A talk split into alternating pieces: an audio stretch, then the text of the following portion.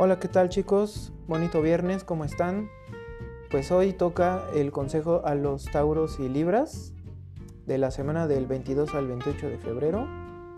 Pues hoy en día, mis hermanos, nos hallamos en un periodo de cambio. Estoy hablando de los y las Tauros y Libras. Una transición no muy cómoda, pero necesaria.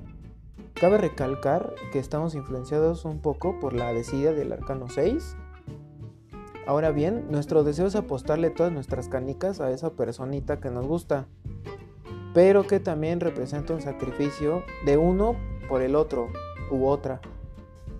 Para llegar al equilibrio que el arcano de la sacerdotisa nos marca, que es el arcano número 2, la carta que está en la parte más baja, hay que comprender, y ojo chicos, no hay que tomarlo como algo personal, hay que comprender que así como nosotros estamos haciendo nuestra lucha, también hay otros compitiendo con nosotros también por esa misma persona.